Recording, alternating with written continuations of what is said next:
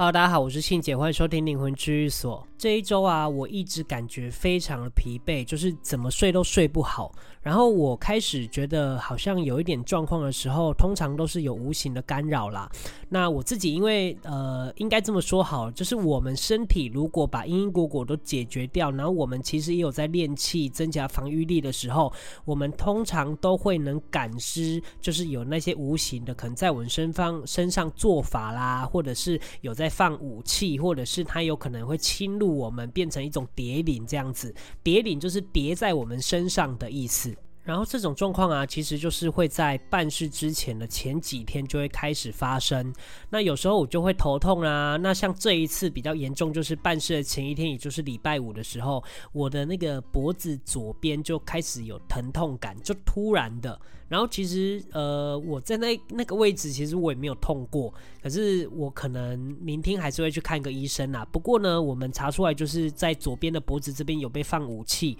就是一种法门，就是无形世界他们用的一些法术的意思。那当然，像我们修行已经那么久了，其实还是很容易变成这样子，就是很容易被侵略。其实那个频率是已经很少了啦。那当然，我只是要说的是，我们要怎么样跟这些无形世界抗衡，就是。我们成为无形的时候，才有可能跟他们抗衡，不然他们都在暗的，我们都在明的，很容易就会被受到伤害。那当然是练气啊，或者是加强一些警觉性，我觉得是很必要的。然后也不要一直觉得就是无形的一直在弄你的弱点的时候，你就要觉得非常害怕。其实说真的，就是把自己的弱点补强，不要让它出现，或者是不要把弱点随便的曝光，又或者是让弱点变强。不要让它成为一种弱点的话，我觉得会比较安全一点。这也就是我常常在说的，就是当我们一呃有一个很害怕的东西的时候，你尽量就去克服它，这样子你可能比较不会被操作。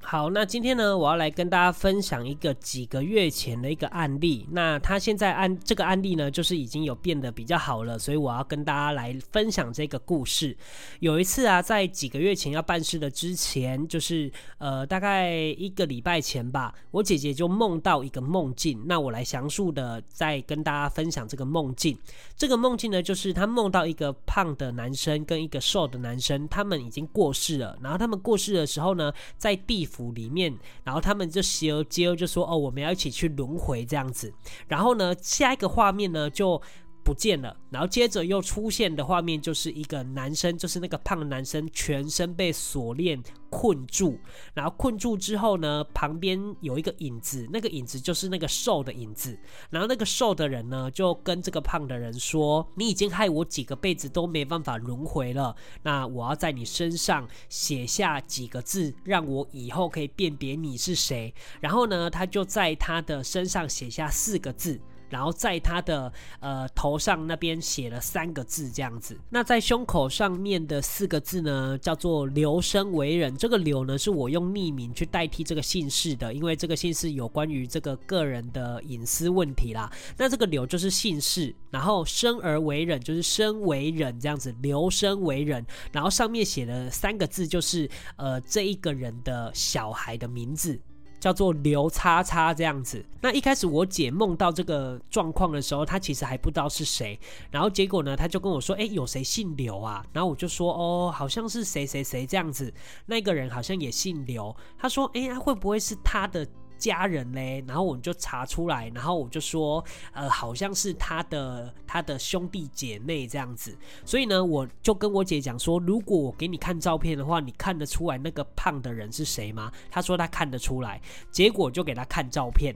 结果她就说是这一个人没错，就是这个胖的人，他被锁锁链之后，锁链旁边有站着一个鬼差在顾着的感觉。那为什么知道他头上写的那三个字是他现在的小孩？是因为我还有有深究的去问说，这个名字是不是他的谁谁谁？然后结果他才回应说是他的小孩这样子。然后这个故事其实还有后续，就是说在办事的前一天，我姐又梦到了。她梦到什么呢？她就梦到这个胖的，就是跟这个呃这个瘦的去投胎。结果这个瘦的去投胎的时候，他是站在这个胖的前面，即将要去投胎某一个人的人家。结果那个男的呢，就是胖的那个男的呢，就把瘦的推到旁边去，自己抢先去投胎的意思。那在办事之前呢，我们先知道这些来龙去脉之后，我们当然就是想知道，哎，这个爸爸为什么要来这边问世嘛？那当然，他这个爸爸他的状况，其实人的状况其实就是蛮忧郁的，就是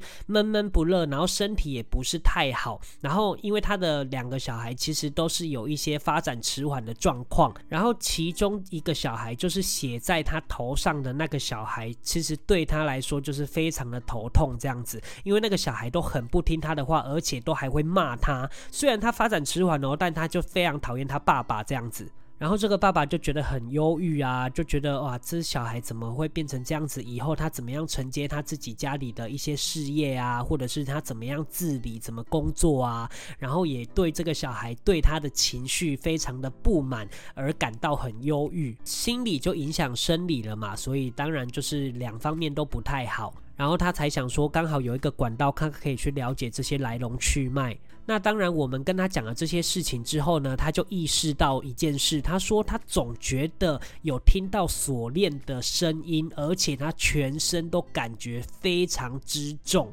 其实我们看无形的啊，他身上里面灵魂还是带着那一条锁链的，所以他唯一的方式就是好好的把这一些恩怨、这些因因果果一个一个解决掉，然后也赎罪这样子，不然他其实这一条锁链最后还是会回到他的身上，因为必须他这个辈子就必须要承受这些嘛，毕竟他以前跟人家结下了这一些冤仇，他这辈子就是必须要承受。所以他明白了这些原因之后呢，他就开始了每个月每个月都固定的把这些因因果果解决，然后也慢慢的去了解这些无形世界的一些规则，甚至他也都是会去帮助别人的这个举动。所以我觉得这一些东西都有让他慢慢的变好，尤其是他这一个月来的时候，就是昨天来的时候，他整个人的气色啊，还有心情都变得非常好，而且他还会开始开玩笑逗大家笑这样子。他说他以前是讲相声的。我就觉得说啊，他这个人的整个状况都变得很好很好了。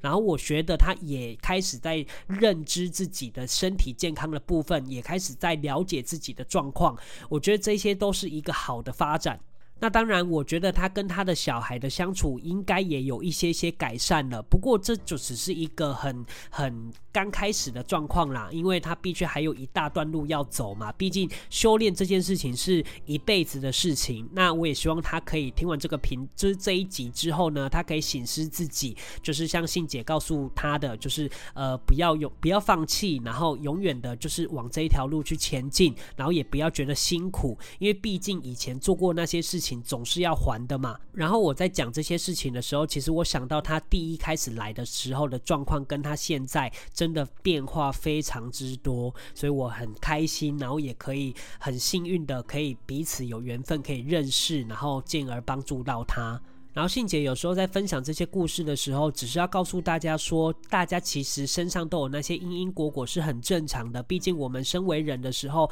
跟人家发生什么纠纷啊，产生怎么样的因果，都是自己在无形之中会忘记的。有时候比较在意的，你可能就是会记很久，那个可能因果的形成就会比较快，然后记忆很深刻，也许也是比较严重的。当然，我们也要提醒自己，在这个辈子不要再跟人家结成什么样的恩怨啊，或者是结成怎么样的因果。我觉得就是我们先顾好我们自己，然后尽所可以的能力之内的，就是去帮助别人，然后去减轻这些因果的形成。甚至如果有机会的话，你也可以去解决这些因果。我觉得都是一种面对跟不逃避的心态吧。好的，那最后呢，我也希望这一位大哥他可以好好的继续加油，然后把自己的心情搞好，把自己的身体健康搞好，然后也让小孩慢慢的成长。也许他没办法恢复到正常人那样，但至少他也许可以自理的时候，你自己心里也放下一颗大石头这样子。好的，那这一集我就分享到这边。如果你还没有订阅跟追踪灵魂居所 IG 的朋友们呢，赶快订阅跟追踪。那如果你还没有去 Apple Podcast 留言的人呢，也记得去留言，我都会看哦。另外呢，如果你这一集有受到一些学习或者是帮助的话呢，你也可以不吝啬赞助跟抖内灵魂居所。然后谢谢大家收听灵魂居所，我是信姐，我们下周见，拜拜。